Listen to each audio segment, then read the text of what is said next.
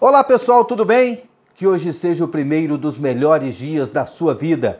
Vamos avaliar a convocação da seleção brasileira do técnico Tite para os dois primeiros jogos nas eliminatórias sul-americanas para a Copa do Mundo de 2022 no Catar. No dia 27 de março, o Brasil estreia nas eliminatórias contra a seleção da Bolívia, na Arena Pernambuco, em Recife. Depois viaja para o Peru, onde, na cidade de Lima, enfrenta a seleção peruana no dia 31. E esses foram os jogadores convocados e a gente vai comentando cada convocação. Goleiros Ederson do Manchester City, o Everton do Palmeiras e Ivan da Ponte Preta. Estou esperando uma, uma explicação convincente e tenho certeza que não, ninguém vai me convencer da convocação do Ivan da Ponte Preta. Poderia convocar um monte de goleiros de time de Série A do Campeonato Brasileiro. Goleiros melhores. Nada contra o Ivan. Mas o Diego Alves é mais goleiro do que o Ivan. O Vanderlei, goleiro do Grêmio, ex-Santos, é mais goleiro do que, do que o Ivan. É... Por exemplo, o Thiago Volpe é muito mais goleiro do que o, o Ivan. Tem ainda o Tadeu do Goiás, muito mais. Então, não entendo a convocação do Ivan.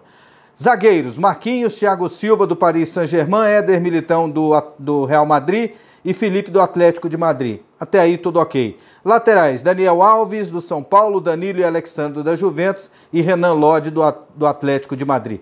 Não entendo a convocação do Alexandro. Eu chamaria o Felipe Luiz. E o Danilo também é um jogador que não se firma na seleção brasileira. Poderia tentar outra opção, mas entendo que a convocação do Danilo, já que o Daniel Alves vai ser titular, é apenas um jogador para compor a seleção brasileira.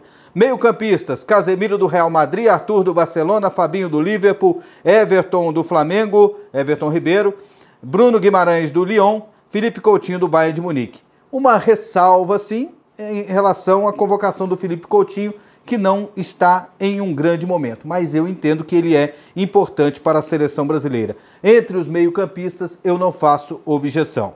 Se fosse convocado, por exemplo, o Gerson, é, no lugar de um Fabinho, é, no lugar de um Bruno Guimarães, até eu entenderia, mas também respeito essas convocações. Atacantes: Neymar do Paris Saint-Germain, Roberto Firmino do Liverpool, Richarlison do Everton, Gabriel Barbosa e Bruno Henrique do Flamengo, Gabriel Jesus do Manchester City e o Everton Cebolinha do Grêmio. Também gostei da convocação dos atacantes, sem maiores ressalvas eu entendo que é, foi uma convocação bastante coerente, principalmente a convocação dos dois jogadores do Flamengo, Bruno Henrique e Gabigol. E você, o que achou da convocação da seleção brasileira? Participe!